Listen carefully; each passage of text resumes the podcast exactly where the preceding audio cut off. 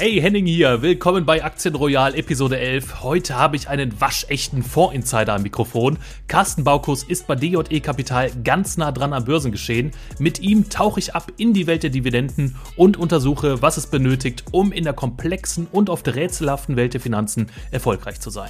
Aber das ist natürlich noch lange nicht alles. Wir gehen noch eine Etage höher auf die Metaebene und schauen uns einmal die Anlagekultur hier in Deutschland ganz genau an. Ja, im Prinzip ist das die Frage aller Fragen und die beschäftigt da, glaube ich, Deutschland schon jetzt so 10, 20 Jahre äh, gerade auch im Vergleich zu unseren europäischen Nachbarn, wo die Aktienkultur, die Aktienquote viel, viel höher ist. Du hast halt noch viel graue Flächen, wo noch nichts passiert ist, wo, wo man die Leute noch erwecken kann, wo man sie begeistern kann. Und, und weil wir auch über ganz konkrete Investments und Aktien sprechen, kommt hier unser obligatorischer Disclaimer. Ganz wichtig, bitte denke beim Hören immer daran, alle Informationen hier bei Aktien Royal dienen ausschließlich zu Informationszwecken und stellen keine Anlageberatung dar. Wertpapiergeschäfte sind mit Risiken verbunden und du solltest dich vor jedem Investment umfassend und aus möglichst unterschiedlichen Quellen informieren. Eine davon könnte natürlich unser alltäglicher Newsletter sein. Willst du ihn abonnieren, findest du den Link dazu im Beschreibungstext dieser Episode. Also, ganz gleich, ob du blutiger Anfänger auf dem Börsenparkett bist oder ein erfahrener Anleger, der nach neuen Perspektiven sucht. Aktien Royal steht auch heute mit dieser Episode auf deiner Seite. Also, schnall dich an, viel Spaß mit Carsten und seinen Insights. Los geht's!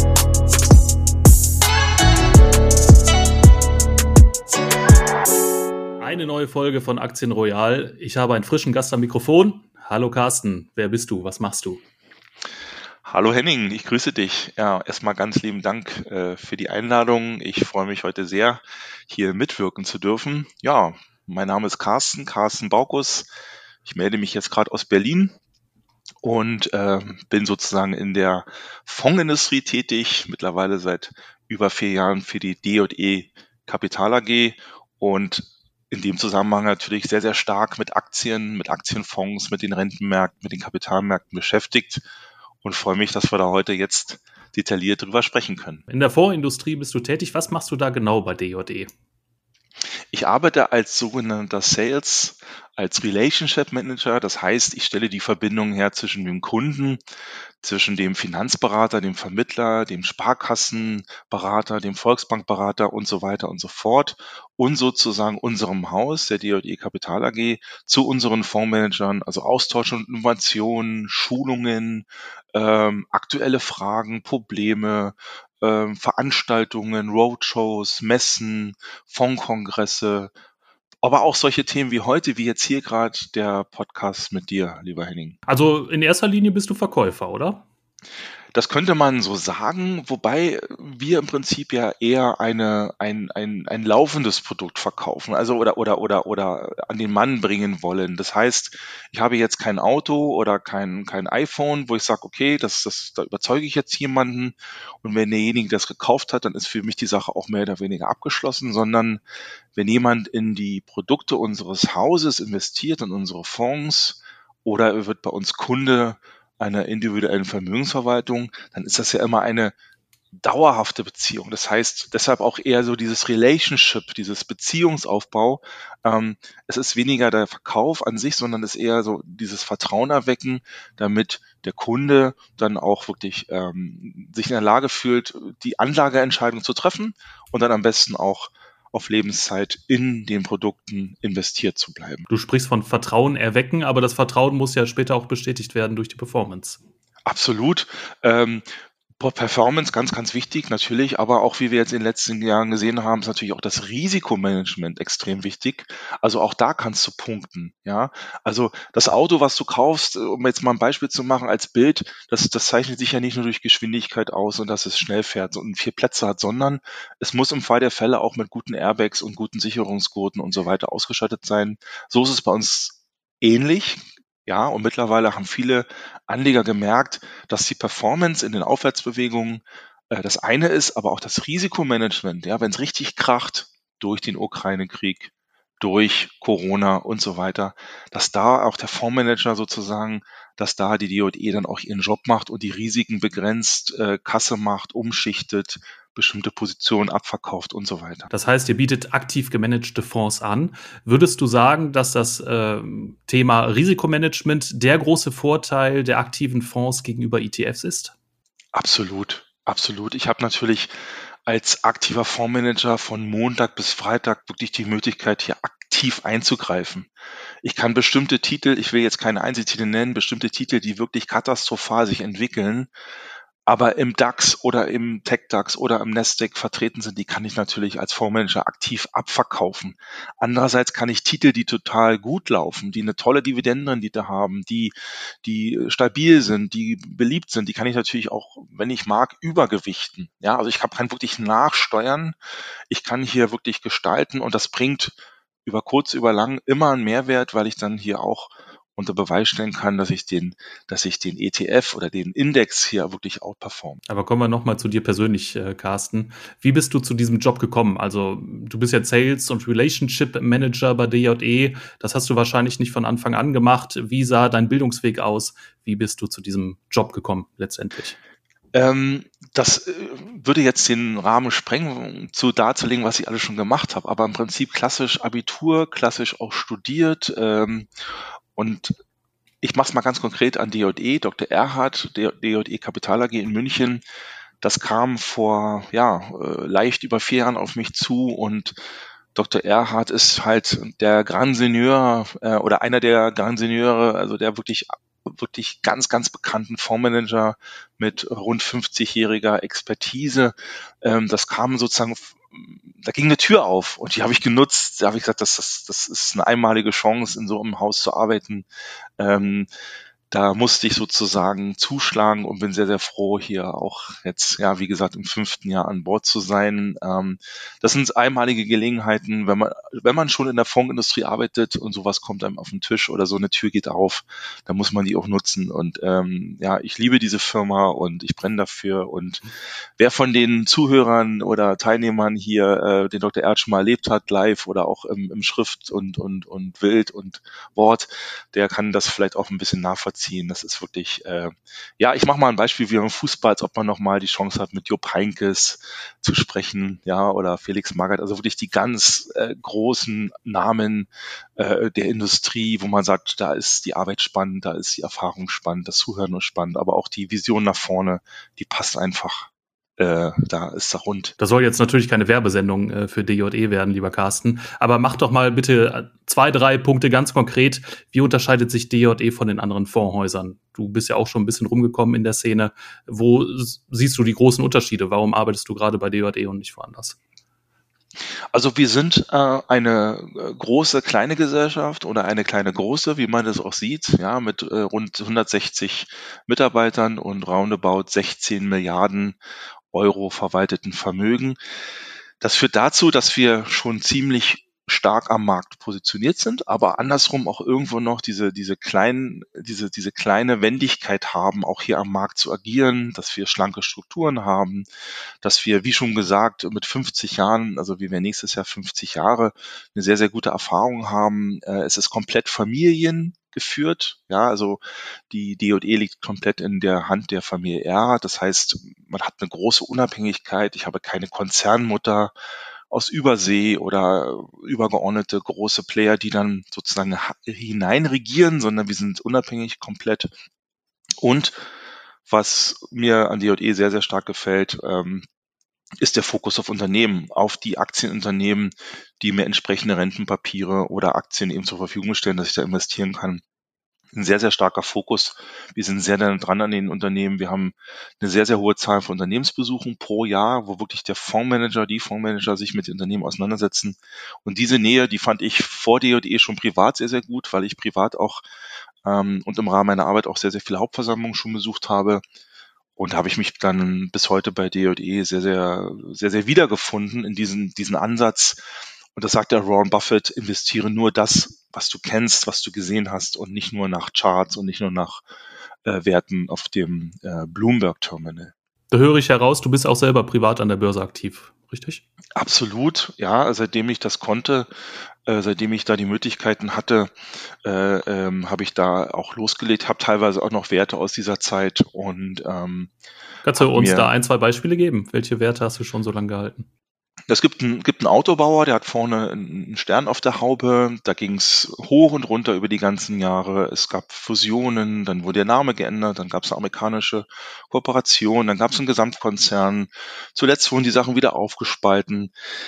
Es ging hoch und runter, aber wenn man so einen Titel hat als Anleger, als Investor, kann man da sehr viel lernen. Ja, Kursentwicklung, Unternehmensführung, aber auch Dividende. Wie viel schüttet so ein Autobauer aus per Anno, welches Markenbewusstsein hat so ein Unternehmen. Und ich finde so einen Titel als Beispiel immer sehr interessant, weil man einfach auch im Bekanntenkreis oder bei Sportkumpels und so weiter, bei den Eltern einfach mal testen kann, wie sind, sind solche Unternehmen auch schon vom Brand, von der Marke her gesetzt, ja. Und da hört man dann manchmal im Bekanntenkreis, ähm, dass viele, ohne es zu wissen, sich über die eine oder anderen Aktienunternehmen sich auch schon ein starkes Bild gemacht haben und total überzeugt sind von der einen oder anderen ähm, Aktiengesellschaft und eigentlich gar nicht wissen, dass da eigentlich nur noch eine kurze Sache fehlt, um auch in diese Sachen zu investieren und zu partizipieren von diesen Werten, wo sie privat komplett von überzeugt sind. Da sind wir eigentlich auch schon beim Thema Aktienkultur. Äh, zu dem Thema hatte ich dich auch heute eingeladen. Ähm, ich denke, da als äh, Salesmann und Relationship Manager kommst du ja viel rum, hast sehr viele Einblicke, was auch so die deutsche Aktienkultur angeht, kannst da auch äh, viel berichten aus der Szene und auch äh, aus deinen Gesprächen intern. Ähm, du hast es jetzt angesprochen. Du hast auch im Bekanntenkreis einige, die sich mit Marken vor allem natürlich auskennen, mit einzelnen Unternehmen auskennen. Da fehlt aber noch so der einzelne Schritt bei vielen oder der, dieser letzte Schritt dann auch wirklich zu investieren und an die Börse zu gehen. Kannst du dir selbst erklären, woran das liegt, warum die Menschen dann vielleicht gar nicht daran denken, äh, sich die Aktie auch ins äh, überhaupt zu investieren und die Aktie ins Depot zu holen? Ähm, warum gehen die Leute nicht diesen Schritt hin zum zum Investor? Warum bleiben die einfach vielleicht nur Konsument oder interessierter ähm, ja, interessierter Konsument und äh, so ein, ja, so ein Freizeitbegeisterter, sage ich mal, von einem Unternehmen. Ja, im Prinzip ist das die Frage aller Fragen und die beschäftigt da, glaube ich, Deutschland schon hm, jetzt so 10, 20 Jahre, äh, gerade auch im Vergleich zu unseren europäischen Nachbarn, wo die Aktienkultur, die Aktienquote viel, viel höher ist. Aber lieber Henning, das Gute an dem Schlechten ist, dass du und ich und unsere Kollegen, unsere, unsere Arbeitgeber da auch noch viel gestalten können. Wir haben halt noch viel zu tun. Ja, das ist auch die positive Nachricht. Du hast halt noch viel graue Flächen, wo noch nichts passiert ist, wo, wo man die Leute noch erwecken kann, wo man sie begeistern kann. Und ähm, das ist ja jetzt deine und meine Aufgabe. So, wir sind da auch das Rädchen im System und können da auch unseren Beitrag ähm, zu beitragen. Und ich habe ihm mittlerweile angewöhnt, Henning, dass ich gar nicht mehr überlege, warum das so ist, weil das, das macht einen vielleicht, ja, dann nur konstruktiv, leicht depressiv. Und es ist auch, glaube ich, so vielschichtig. Ja, es gibt wahrscheinlich ganz, ganz viele Gründe, warum die Deutschen da noch nicht so stark sind, wie zum Beispiel die Holländer oder Italiener. Aber wie gesagt, lass uns da einfach nach vorne gucken und überlegen, welche Mittel haben am besten funktioniert. Funktioniert das mit dem Markenbewusstsein am besten, dass ich über die Marke komme? Ja, dass ich sage, Mensch, schau mal hier, was du trägst an Kleidung oder welches Auto du fährst oder was du am liebsten trinkst im, im abends im Freizeitbereich oder welches Sportgerät du am liebsten kaufst über die Schiene oder die andere Schiene, dass ich sage, äh, kennst du deinen Arbeitgeber doch am besten? Warum investierst du nicht in die Aktien deines Arbeitgebers? Ja, also sag jetzt mal ein namhafter großer Elektro Elektrogerätehersteller, Anlagetechnikbauer mit dem S vorne in München. Das sind so die kleinen Feinheiten, dass wir und ihr, lieber Henning, einfach überlegen, welche Mittel sind die besten oder eben auch die Schulbildung oder die Finanzbildung, die Fondgipfelakademie, ähm, noch mehr Transparenz, noch mehr, noch mehr Aktivitäten an Schulen, Universitäten, ähm, Börsenclubs, ähm, Podcasts, so wie der heute, da einfach noch viel mehr Mittel erstellen und zur Verfügung stellen, am Ball bleiben, und dann bin ich ganz ehrlich ziemlich zuversichtlich, dass wir da noch mehr Erfolg haben. Und dann ist es mir quasi fast egal, warum das so ist, ob da schlechte Erfahrungen der Grund sind oder eine Risiko, ähm, äh, also dass, dass, dass kein Risikobewusstsein da ist, dass man nicht ins Risiko möchte und so weiter ich rede lieber gerne über die Lösung und weniger hier einfach über die Gründe. Ich befürchte ja so ein bisschen, dass das Ganze auch eine politische Dimension hat, dass vielleicht das Image des Investors oder des Kapitalisten, um es mal auf einen Punkt zu bringen, so schlecht in Deutschland ist, dass eigentlich niemand irgendwas wirklich damit zu tun haben will. Also niemand sieht sich dann auch als Investor und als jemand, der eine Aktie kaufen würde an der Börse, weil eben dieses Bild von diesem von dieser ganzen Mechanik an der Börse so, so schlecht ist in Deutschland, ähm, dass man damit, wie gesagt, gar nichts mit zu tun haben will. Meinst du, da könnte was dran sein? Da kann äh, durchaus etwas dran sein, da gebe ich dir völlig recht. Aber nochmal, dann ist es erst recht an uns, auch durch diesen Podcast zum Beispiel, hier für Verbesserung zu sorgen. Ja, und mm, es wird ja auch oft gesagt, der, der Deutsche, die Deutsche äh, hat keine Zeit dafür oder das ist zu komplex. Aber da, da mache ich auch immer meine üblichen Versuche oder Beobachtungen in der Familie oder im Bekanntenkreis und schaue genau hin, wie viel Zeit wenden die Leute auf, um sich mit ihrem Hausbau zu beschäftigen oder mit dem nächsten Mobilfunkvertrag, Mobilfunkgerät oder mit dem nächsten Auto, mit dem nächsten Autoleasing, Autokauf und so weiter. Da sieht man, wie tief unsere Leute, unsere Deutschen sozusagen in die Themen einstechen, wie stark sie sich informieren, wie viel Gedanken sie sich machen. Und da habe ich dann einfach die Erwartungshaltung, dass sie sich das bitte in Zukunft oder ab jetzt schon auch bitte im Bereich der Altersvorsorge machen, im Bereich des Aktieninvestierens. Also die Ausrede, dass man keine Zeit hat und sich da nicht ein, einfuchsen will, die gilt nicht. Und man hat noch ein zweites Argument. Ähm, das Auto, ich bleibe bei dem Beispiel jetzt das Auto, mhm. der Mobilfunkvertrag, das Haus, da kann ich eventuelle Fehler nach drei, vier Jahren auch nochmal ausmerzen. Ja, ich kann dann, kommt der nächste Mobilfunkvertrag, ich kann dann ein neues Auto kaufen. Bei der Altersvorsorge, beim Aktieninvestieren für, das, für die Altersvorsorge, das muss von Anfang an passen. Da kann ich nicht nach 30 Jahren sagen, ups, das war jetzt völlig falsch, ich fange dann mit 50, 60 nochmal von vorne an, sondern das sollte durch Eigeninformation oder durch eine gute Beratung am besten schon, ja, von Anfang an, ab der Volljährigkeit, gut aufgesattet sein, sollte flexibel bleiben, sollte auch dazu führen, dass man sich beschäftigt als, als Normalbürger, sage ich mal, dass man wenigstens einmal im Quartal sich eine Stunde Zeit nimmt oder eine halbe Stunde Zeit nimmt, kurz auf sein Depot guckt, kurz überlegt, was habe ich, was würde ich gerne noch investieren, wie viel Geld kann ich gesundermaßen investieren, welche anderen finanziellen Belastungen habe ich noch und so. Diese Zeit muss jeder investieren, sonst, sonst, sonst braucht sich niemand beschweren, dass er am Ende des Jahres, am Ende des Alters sozusagen hier schlecht aufgestellt ist. Ja, Carsten, das, äh, also ich sehe genau an diesem Punkt den Haken. Ähm, du, du hast es jetzt so erklärt, das Feld ist sehr, sehr kompliziert. Die Leute müssen sich damit beschäftigen. Ähm, wer es nicht macht, ist selber schuld. Das ist natürlich jetzt auch sehr anklagend. Und äh, ja, wie gesagt, das, du sagst selber, das Feld ist sehr komplex und kompliziert, ähm, das Themenfeld der Geldanlage. Muss es da nicht einfache Lösungen geben? Muss man denn nicht äh, zum Anleger gehen oder zum potenziellen Anleger gehen, zum potenziellen Investor äh, gehen und sagen, hier, wir haben eine ganz einfache Lösung für dich beispielsweise ETF-Investments, muss man das nicht ein bisschen weiter nach vorne bringen? Ihr klar, bei DJE, ihr habt aktive Fonds. Ich kann mir vorstellen, dass ihr das Thema ETFs dann nicht weiter nach vorne bringen möchtet. Ähm, aber gibt es nicht auch bei euch Ansätze, dieses ganze Themenfeld in der Komplexität zu reduzieren und einfache Lösungen anzubieten? Welche Ansätze habt ihr da? Mhm. Ähm, es spricht nichts gegen ETFs, es spricht aber auch nichts gegen die aktiven Fonds, es spricht nichts gegen Sparpläne, es spricht nicht gegen ähm, ähm, andere Möglichkeiten, wie man jetzt Aktien oder äh, Fondssparen organisiert. Ich glaube, da gibt es schon eigentlich auch genug, auch jetzt durch, durch, die, durch, die, durch die neuen Gestaltungen über Apps und so weiter, genug Möglichkeiten, wie man relativ schnell und zügig auch zu guten Produkten kommt. Ähm, ich glaube, du, du, du sprichst eher an so das Initiale, sich mit dem Thema überhaupt zu beschäftigen. Ich glaube, die Lösungsmöglichkeiten sind schon da. Es gibt viele, viele gute Möglichkeiten. Das aktive Fondsmanagement ist ein Baustein von vielen. Die Aktienrente ist im Gespräch vom, vom Herrn Lindner, vom Bundesminister für Finanzen.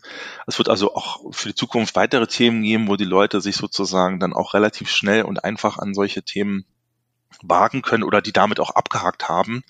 Äh, also ich glaube, hier ist die Palette schon ziemlich groß. Da bin ich zuversichtlich über den Status quo und auch für die Zukunft. Und ähm, aber es braucht eben dieses Initial, dieses, den, ja, einmal sozusagen den Hintern hochbekommen, sich darum zu kümmern. Und nochmal, es war nicht anklagend gemeint, aber man sieht einfach, dass die Leute schon äh, bei bestimmten Themen, die ja auch nicht nur Spaß machen, äh, sich dann schon da reinfuchsen, ja, auch so Photovoltaik oder so. Da sehe ich jetzt wirklich in meinem Bekanntenkreis Leute, die sich da wirklich stundenlang, tagelang mit beschäftigen. Und das ist auch nicht einfach, ja. Da gibt es ganz, ganz viele Prognosen, da gibt es Anbietervergleiche, ähm, da wird, wird kalkuliert, äh, Strom, Aufwand, Geldeinspeisung, Stromeinspeisung und so weiter.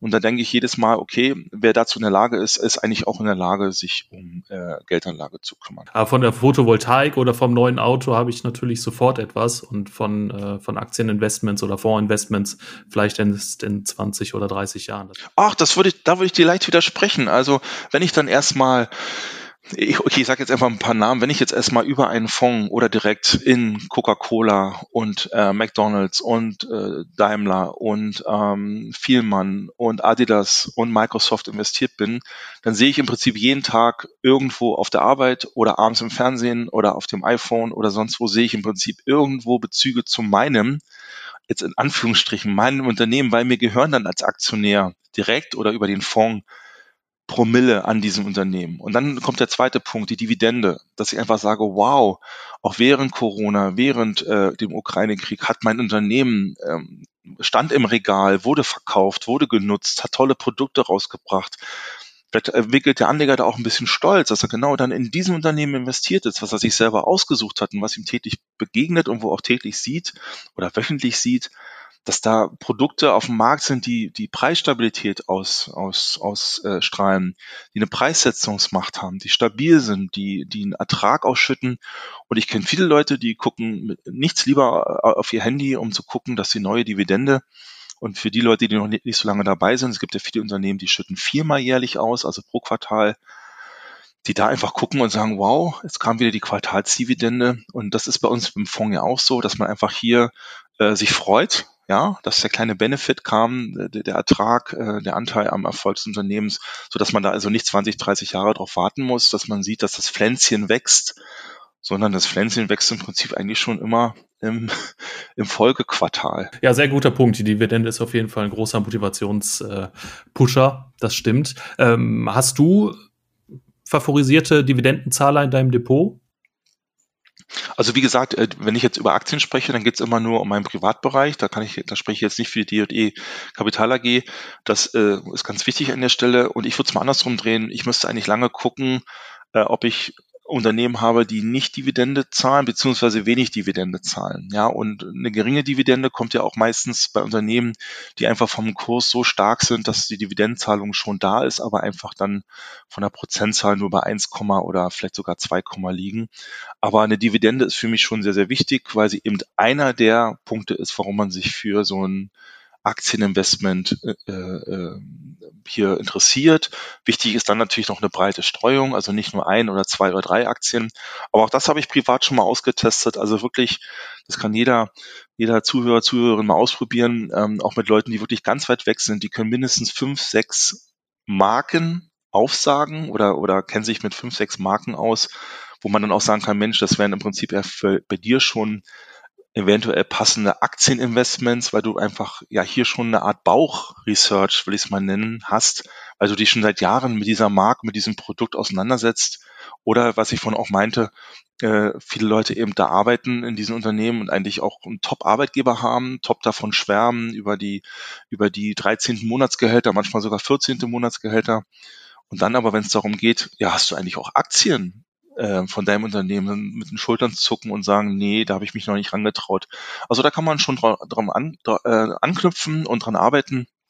Und da bin ich auch ziemlich zuversichtlich, dass wir da in Deutschland äh, in den nächsten Jahren noch eine, eine Menge gut gestalten können. Jetzt aber mal Butter bei die Fische, Carsten. Welche beiden Dividendenaktien hast du zuletzt gekauft? Ich habe äh, Procter Gamble, ähm, glaube ich, äh, im letzten Weihnachtsgeschäft noch äh, nachgekauft. Das war ein ganz profaner Grund weil sich ja dann für alle abzeichnete, dass solche Werte sowohl vor Corona, während Corona, als auch dann schon nach Corona und letztes, letzten Herbst war ja schon, Herbst, Weihnachten war ja Corona dann auch schon zum Glück langsam aber sicher auch ähm, nicht mehr das große bestimmte Thema, dass man da einfach sehen konnte, dass solche Unternehmen sich immer bewähren, dass sie eine starke Preissetzungsmacht haben, dass sie eine gute, eine gutes KGV haben, dass sie eine gute Dividendenrendite haben. Und was habe ich davor gekauft? Ich glaube, äh, im letzten Sommer, was war das? Also entweder Apple, habe ich Apple nachgekauft, weil da, da war ich positiv überrascht über diesen negativen Fakt, dass sie während Corona komplett ausverkauft waren, teilweise bei bestimmten, bestimmten Geräten. Ähm, da ist es ja genauso. Also das kann man, glaube ich, durchdeklinieren, dass einfach ähm, sowohl Technologieführer als auch äh, von der Qualität her ganz weit oben sind. Aber wie gesagt, das sind Carsten Baukus Privatinvestment, das hat nichts mit äh, D&E Kapital AG zu tun. Aber ähm, Henning, ich kaufe manchmal nicht jetzt noch die 21. Aktie dazu, sondern mache das, was natürlich jeder Zuhörer, Zuhörerin auch machen sollte. Ich kaufe manchmal einfach nach, wenn sich vielleicht durch irgendein Ereignis an der Börse äh, ein kleiner sogenannter Dip ergibt, also hier ein Kursrücksetzer, weil vielleicht irgendeine Nachricht, die mit dem eigentlichen Unternehmen gar nichts zu tun hat, den ganzen Index nach unten zieht und sobald da irgendwo mal zwei, drei, vier Prozent Preisnachlass sind und ich sehe das dann wirklich als Preisnachlass, ich sage dann an dem Tag zu mir, äh, nee, die Börse ist nicht gefallen, sondern die Aktien, die ich gerne hätte, die sind heute zum Glück preiswerter geworden, dass ich da einfach dann sogar nachkaufe, aufstocke und ein bisschen nachinvestiere. Ja, ganz wichtiger Punkt und sehr schöne Sicht auf die Lage. Genau. Ähm, die spannenden Unternehmen sind eben manchmal so günstig an der Börse, dass man da gerne zuschlagen darf. Ähm, zum Thema Preis macht vielleicht noch eins, zwei Sätze. Procter Gamble ähm, ist da natürlich sehr spannend. Du hast es angesprochen. Jetzt geistert natürlich im Moment so dieser Begriff der Gierflation durch die deutsche Presselandschaft. Ähm, und als Anleger, Procter Gamble als großer Haushaltsgüter ähm, und Konsumgütergigant äh, profitiert davon natürlich, äh, hat da eben eine starke Preismacht und wird allzu schnell dann eben auch die Preise nicht senken. Und als Anleger profitiert man dann natürlich mit. Absolut.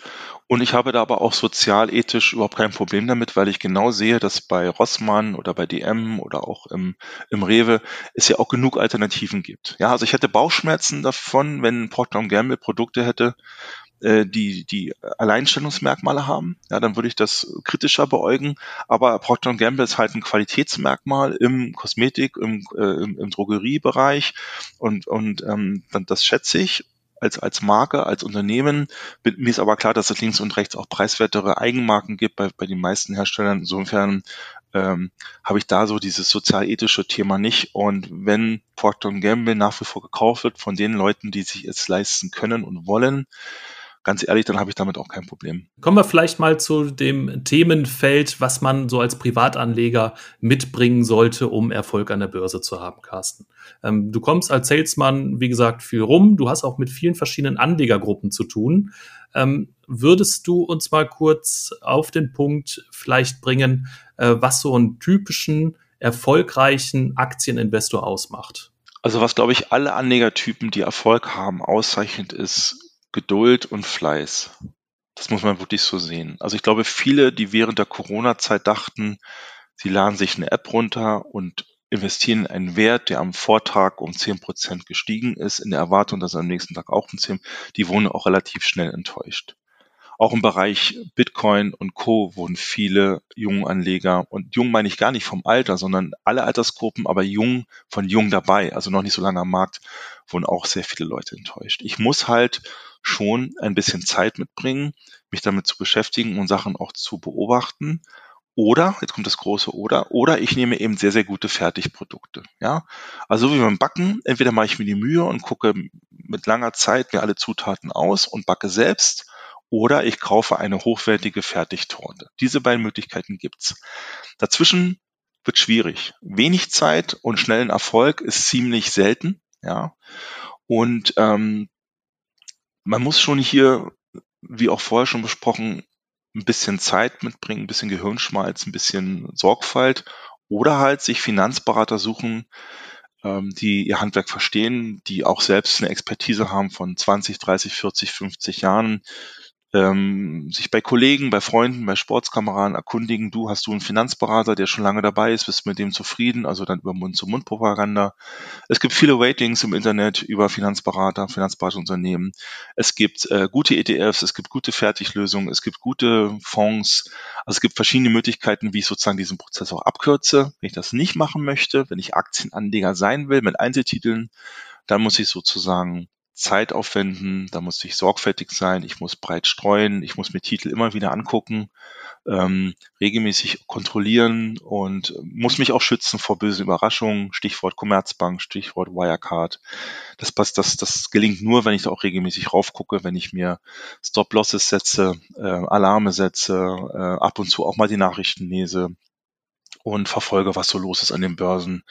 Ähm, das ist so der typische, typische Anleger-Stereotype, aber dazwischen wird schwierig. Also nur schnell irgendwas machen und äh, ähm, die Kursrakete erwarten, Kursrakete erwarten, das geht, glaube ich, schief. Also wenn man es selber macht, auch wirklich den eigenen Research wirklich tief machen und nicht auf ähm, schnelle Aktientipps eingehen und die schnell umsetzen, sondern dann, wenn man es eben wirklich selber machen will, auch wirklich tief einsteigen. Das ist, glaube ich, ganz, ganz wichtig. Absolut. Ein ganz, ganz großes Thema ist ja aber auch diese Streuung. Ich habe gar nichts dagegen, dass äh, Anlegerinnen, Anleger, egal welchen Alters, auch mal in einen absoluten Geheimtipp investieren. Ja, in vielleicht ein Startup, äh, was gerade an die Börse kommt, in ein Unternehmen, die noch überhaupt noch keine Gewinne oder sogar gar, gar keine Umsätze äh, geschrieben haben. Da habe ich überhaupt nichts dagegen, wenn da investiert wird. Aber, und das war das bei der Fehler in den letzten Jahren bei den Leuten, dann halt nur mit ein, zwei bis fünf Prozent maximal. Ja, also ich muss das breit streuen. Aber ich habe eben Leute erlebt, die haben ihre ganzen Sparkonten leergeräumt. Das wollten wir ja, Henning, ne? Henning und wir, das wollen wir ja. Aber dann sind die fast ähm, all-in-one komplett auf einen Titel oder auf ein Bitcoin-Investment gegangen. Und das ist natürlich immer gefährlich. Also wie gesagt, ich, ich möchte nicht plädieren, dass die Leute nicht breit streuen und auch Einzeltitel machen. Aber es, äh, aber es muss halt wirklich eine Streuung da sein. Ja, und wenn ich da mal so, ein, so einen Tipp bekomme irgendwo und das ist irgendwie auch im Tech-Bereich was ganz, ganz Tolles, Interessantes, wieso denn nicht mit einem Prozent investieren? Das ist doch gar kein Problem. Aber eben kontrollieren und durch die breite Streuung auf ein, zwei, drei Prozent maximal das Risiko einfach gering halten. Ja, du bist äh, lange dabei. Du hast jetzt auch die Corona-Zeit ein bisschen angesprochen, die letzten Krisenmonate und Krisenjahre. Ähm, wie erlebst du die Investmentkultur in Deutschland so in der zeitlichen Entwicklung? Ähm, bemerkst du auch so, so Hype-Wellen, was die ähm, Aktieninvestments und die Börsenlandschaft angeht? Oder ähm, ja, wie, wie siehst du so diese zeitliche Entwickel Entwicklung? Wie hat sich die Investmentkultur in Deutschland entwickelt im Laufe der letzten Jahre?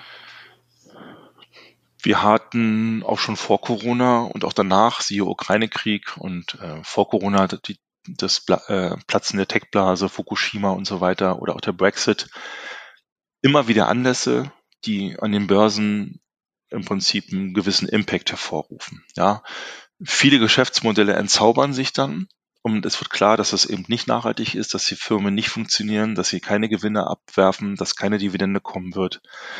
Es ist ein Aha-Effekt ganz, ganz oft zu verzeichnen. Es führt aber auch bei guten Titeln dazu, dass es immer wieder äh, zu Preisnachlässen kommt. Und ich sage bewusst Preisnachlässe, weil dieses äh, Kurseinbrüche, Kursstürze und so, das, das passt ja nur zur Hälfte. Also nur ein Beispiel, was wir vorhin gesagt haben im Privatbereich, das gilt ja für die DJE als Kapitalverwaltungsgesellschaft genauso.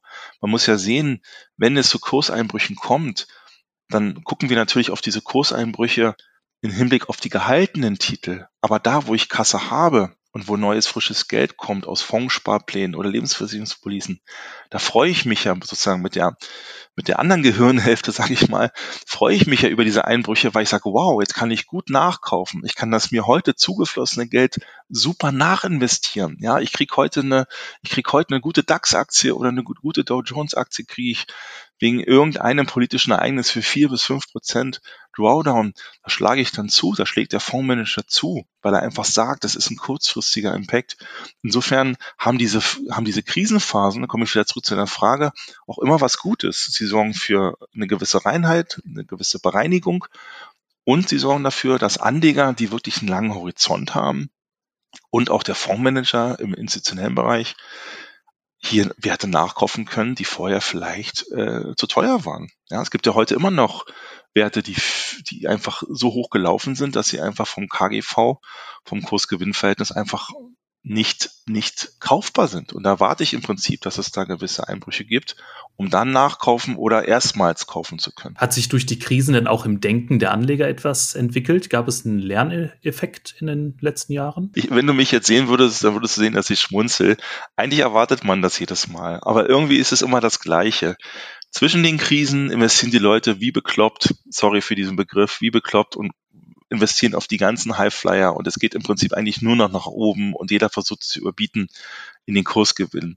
Während der Krise hocken alle da wie das Kaninchen vor der Schlange und machen nichts oder im schlimmsten Fall verkaufen alles zum tiefsten Punkt.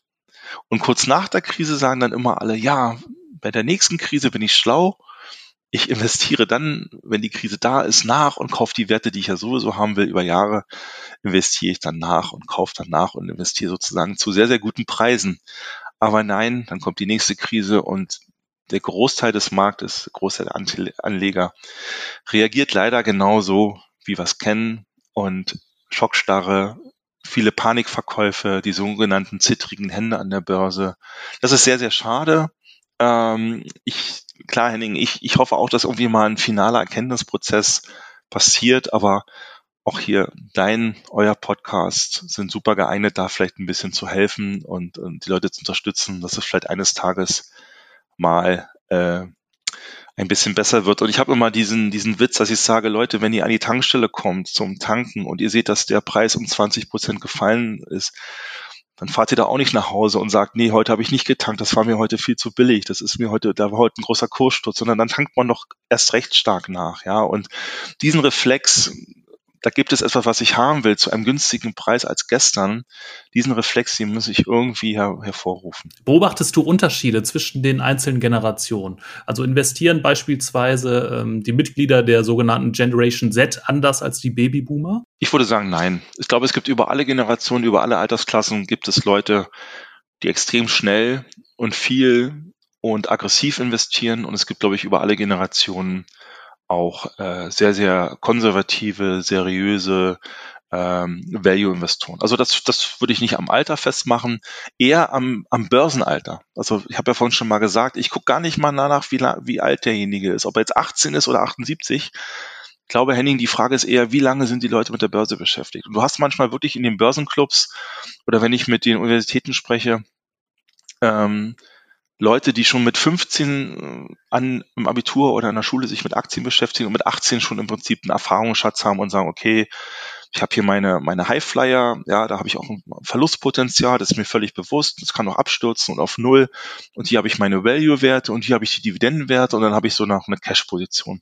Wenn ich sowas höre, sage ich, perfekt, super, da hat jemand Erfahrung gesammelt, der kann ein bisschen spielen mit Geld, der hat aber auch Stabilität drin und hat noch einen Notgroschen sauber. Genauso gut kannst du aber einen 78-Jährigen äh, treffen, der sich die Trade Republic Akt, äh, ähm, App runtergeladen hat und jetzt einfach sagt, ich habe da einen Aktientipp bekommen und mir wurde gesagt, hier kriege ich die Aktie, ich habe keinen Ausgabeaufschlag, ich habe kein Agio, nix, ich habe keine Handelsgebühren und ich kaufe das einfach mal und ich habe jetzt hier mal, ähm, ohne dass meine Frau das weiß, äh, die Hälfte des Familienvermögens gesetzt. Und der, der, die Betonung liegt auf gesetzt. Ich habe jetzt beide Fälle ein bisschen übertrieben, aber so ist es wirklich. Du hast über jede Generation die Zocker und über jede Generation auch die, die Value-Investoren und die Mischung macht's. Ich verbiete niemanden zu zocken, wenn er gleichzeitig auch für Value und Sicherheit sorgt. Das heißt ja im Umkehrschluss, Carsten, dass jeder zu Anfang ja auch negative Erfahrungen an der Börse macht oder machen muss. Ähm, ist das vielleicht ein Hinderungsgrund auch, äh, dass diese Aktienkultur in Deutschland nicht wirklich vorankommt? Wenn ich jetzt wirklich ganz, ganz junge, jetzt wieder vom Alter her junge Marktteilnehmer haben, habe, die vielleicht 50 Euro von, von Oma oder Opa bekommen, dann sage ich, Mensch, dann mach doch 25 Euro in einen guten Sparplan, egal ob jetzt ein ETF oder aktiver Fondsmanager oder irgendein Dividendenkonstrukt und die anderen 25 Euro nutzt du, um einfach jetzt hier in Bitcoin oder in, in, in, in Tesla oder in, in was auch immer so, also wirklich Werte mit hoher Volatilität zu investieren. Da kann man doch von Anfang an schon dieses 50-50-Prinzip oder vielleicht auch von mir aus 75, 25, 60, 40, völlig egal. Also von Anfang an sagt, nicht alle Eier in einem Korb, ja, Warren Buffett hat immer gesagt, wer streut, rutscht nicht aus. Wenn das von Anfang an passt, dann ist es fast egal, würde ich mal behaupten. Ja, dann, dann kann eigentlich nichts schief gehen, weil ich habe immer einen bestimmten Bereich, der nicht im Feuer steht und dann ist das eine gute, eine, eine, eine gute Lehre. Ähm, dann kann ich also schlechte Erfahrungen machen, wie du gerade gesagt hast, die aber nicht dazu führen, dass ich vielleicht nach fünf Jahren sage, okay, lass mich mit der Börse in Frieden, ich will gar nichts mehr damit zu tun haben. Das ist Teufelzeug, ich habe mir die Finger verbrannt.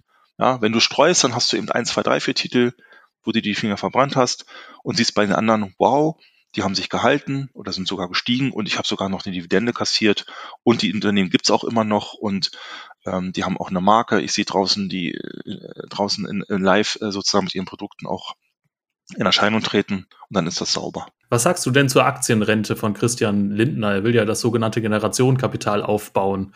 Ist das schon genug in der aktuellen Form oder gibt es da noch Stellschrauben, an denen gedreht werden sollte? Also ich glaube, es gibt aktuell mehr Stellschrauben, als dass überhaupt schon was da ist. Es gibt sehr viele gute Überlegungen, sehr, sehr viele gute Ansätze und ich glaube, die wichtigste Nachricht ist, dass überhaupt gedacht wird, dass das zu machen, also dass man damit starten möchte. Ich bin nur leicht skeptisch, ähm, nicht weil ich ein Pessimist bin, sondern weil ich natürlich jetzt so mit meinen mittlerweile auch 51 schon viele Legislaturperioden erlebt habe. Und ich weiß nicht, ob das reicht, dass der Christian Linder das jetzt noch anschiebt, weil bis zur nächsten Bundestagswahl ist es, ist es leider zu kurz, das wird er nicht mehr schaffen. Danach ist es fraglich, sorry jetzt hier für die FDP-Anhänger, ist es nicht ganz sicher, ob die FDP das überhaupt schafft in den nächsten Bundestag, muss man auch mal ganz realistisch sehen. Ähm, äh, wenn sie schaffen sollte, wofür ich auch bin, also ich bin jetzt kein FDP-Wähler, aber das, das ist ja, ist ja machbar und das könnte ja auch zu, zu schaffen sein, dann bräuchten sie hier auch starke Partner und starke Partner meine ich dann nicht nur den jeweiligen Koalitionspartner, sondern auch einfach die Partner in der Wirtschaft, dass alle an einem Strang ziehen, weil das Wichtigste an der Aktienrente wird das Wording werden das Wording, wie gehe ich damit raus? Und da haben wir wieder unser Thema, was die ganzen, ganzen Podcast heute durchzieht. Wie spreche ich eigentlich die Leute dann an? Was setze ich voraus?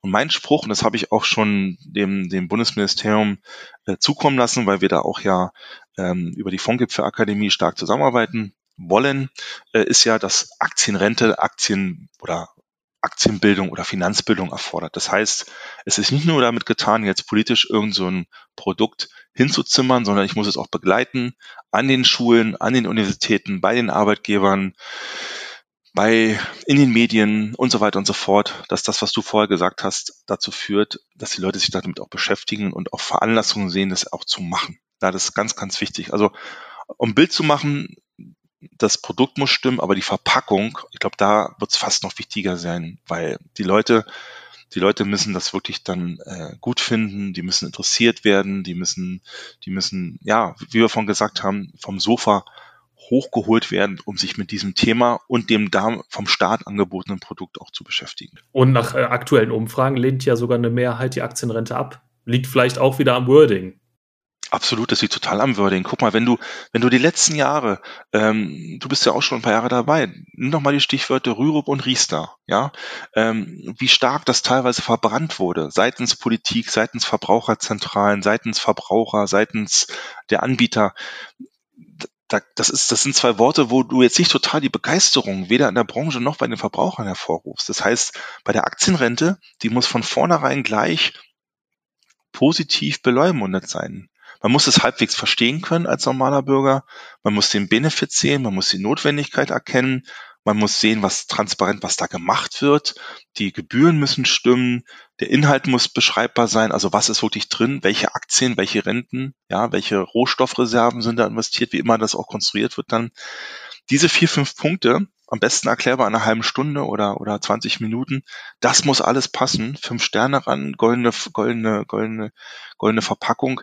Sonst hat die Sache keine Aussicht auf Erfolg, weil du dann das zieht ja das Thema heute den ganzen Tag. Du kriegst die Leute sonst nicht bewegt. Erst einmal soll ja nur ein Fonds aufgebaut werden. 10 Millionen, äh, 10 Milliarden Euro Steuergeld soll äh, da reinfließen, dieses Generationenkapital. Jetzt seid ihr als DJE natürlich eine starke Marke und auch in der Politik bekannt. Gab es da schon Anfragen aus dem Finanzministerium?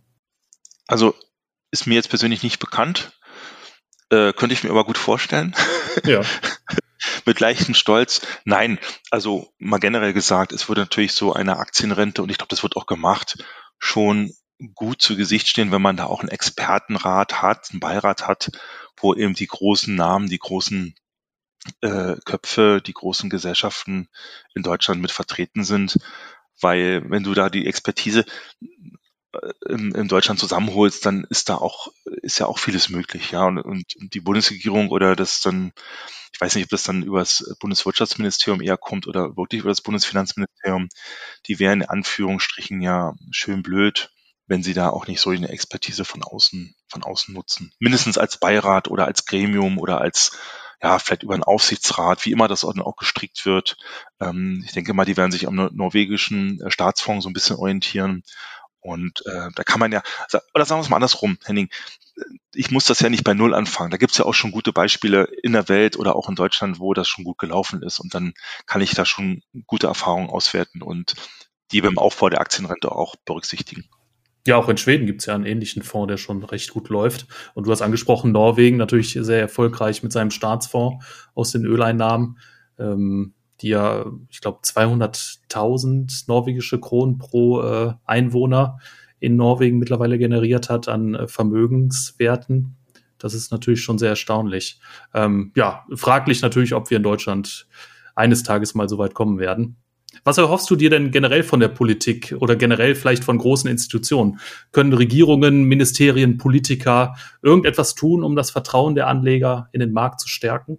Das ist auch eine sehr, sehr gute und eine sehr, sehr wichtige Frage. Wir haben die BaFin. Ja, und die BaFin ist also für die, für die äh, Hörer, die das vielleicht nicht kennen, ist sozusagen das Aufsichtsgremium, die Aufsichtsbehörde für den ganzen Finanzmarkt. Und es ist ein, es ist, es ist ein zweischneidiges Schwert. Einerseits würden wir als Industrie oder du ja wahrscheinlich auch privat uns weniger Regulierung wünschen. Das ist das eine. Ja, es gibt einfach zu viel zu viel Regulierung. Andererseits haben Fälle wie Wirecard oder auch diese ganzen Sachen, die in den letzten Jahren schiefgegangen sind im Bereich Gold oder was gab's da noch, Container, ich kenne jetzt die Fälle nicht auswendig, aber du weißt, was ich meine. Da hat man gesehen, da gab's zu wenig Aufsicht, da wurde zu wenig hingeguckt, ja, da wurde zu wenig kontrolliert und das muss sich verbessern. Also da muss, da müssen die Behörden ich, ich bin nicht gegen die Behörden, aber die müssen sich noch viel mehr schärfen, die Ministerien, aber auch da, die, die BaFin, Bundesaufsicht für Finanzdienst, ähm, da einfach noch stärker hingucken, da wo es wichtig ist, weil dann, dann wird der Bürger und der normale Anleger sagen, okay, ich habe da auch jemanden, der das in irgendeiner Art und Weise auch schon vorkontrolliert hat, was mir sozusagen als Angebot auf den Tisch kommt, was ich unterschreiben soll. Aber viel Regulierung und dann dann wischen, äh, entwischen aber die die die die die die, äh, die Skandalfälle durch, die rutschen durchs Raster, das ist schlecht. Da muss, da muss es noch besser werden in den nächsten Jahren. Dann hast du mehr Vertrauen. Wenn du mehr Vertrauen hast, hast du mehr Beweggründe, dass die Leute Aktien sparen, Aktienrente und so weiter verstehen und auch wollen. Aber nehmen wir einmal an, die BaFin gäbe es nicht oder die wäre so schlecht, dass sich Privatanleger wirklich auf sich selbst verlassen müssen. Wie erkennt man schwarze Schafe unter den Finanzberatern, unter Anlageberatern? Ähm, welche Tipps kannst du da unseren Kunden und Zuhörern geben? Also, das ist natürlich, das würde eigentlich ja einen eigenen Podcast äh, ja. ausfüllen. Äh, können wir vielleicht nochmal zur späteren Zeit äh, nochmal einen aufnehmen. Aber vielleicht so die absoluten Grundregeln sind einfach wirklich die Streuung, die auch der Finanzberater anbieten muss. Ja, also wenn der Finanzberater mit dem brandheißen Tipp des Einzelwerts kommt, dann ist im Prinzip eigentlich für jeden Normalbürger schon, muss schon die rote Laterne angehen. Äh, zweiter Punkt, wenn der ähm, wenn das, was mir angeboten wird, wenn ich das nicht parallel schon irgendwie referenzieren kann mit einem kurzen Blick auf Google oder Safari, dass ich dazu irgendwas finde, ähm, dann muss bei mir auch die Alarmanlage angehen. Ähm, dritter Punkt, ähm, wenn der Finanzberater vorher im Prinzip nie mit mir in Erscheinung getreten ist, sondern der kommt auf einmal wie Phönix aus der Asche in dem Ort, in der Region, auch vom Namen her, von der Firma her. Die Firma wurde erst vor einem halben Jahr gegründet und so weiter.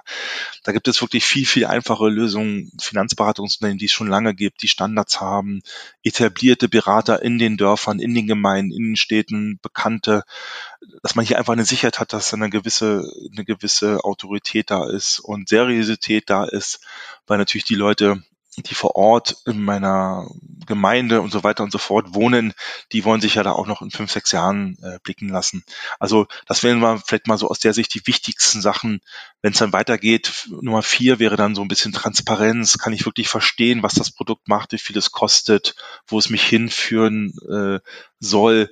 Und an Nummer fünf, ganz, ganz wichtig auch, wenn der Finanzberater sich überhaupt nicht mit meiner persönlichen Situation auseinandersetzt, wenn er überhaupt nicht wissen will, wie viel Geld ich habe, wie viele Kinder ich habe, wie viel die Lebenspartnerin, der Lebenspartner verdient, wie viel Schulden ich habe, welche Vorsorgeleistungen ich schon habe, welche Vorsorgeleistungen ich noch nicht habe, wenn dem das völlig egal ist, ja, also als wenn ich zum Arzt gehe und der möchte mich operieren und fragt überhaupt nicht vorher die ganze Anamnese ab und sagt, wir legen sofort los, da muss sofort die Alarmanlage aufgehen, weil das ist extrem unseriös. Das ist jetzt nur mal so, was mir spontan so einfällt, so fünf Punkte, die, die aber auch keine Raketenwissenschaft sind, sondern die man generell im Leben ja irgendwo als eine gewisse vorsichtige, gewissen vorsichtigen Argwohn hat, wenn man äh, sich entscheidet für ein Auto, für einen Hauskauf, für einen Wohnungskauf oder für eine äh, teure Reise, dann müssen diese Grundsätze auch bei der Geldanlage äh, äh, müssen die auch gelten, absolut. Carsten, ich glaube, du hast uns heute viele hilfreiche Hinweise und Tipps geliefert. Vielen Dank dafür. Vielen Dank für deine Zeit. Ich wünsche dir alles Gute und deinen Kollegen bei DJE und äh, ja, vielleicht hören wir uns bald eines Tages wieder. Vielen Dank, Carsten. Sehr, sehr gerne. Mir hat es viel Spaß gemacht. Ein Gruß an alle. Bleiben Sie alle schön gesund. Bis bald. Dankeschön. Ciao, ciao. Ciao, ciao.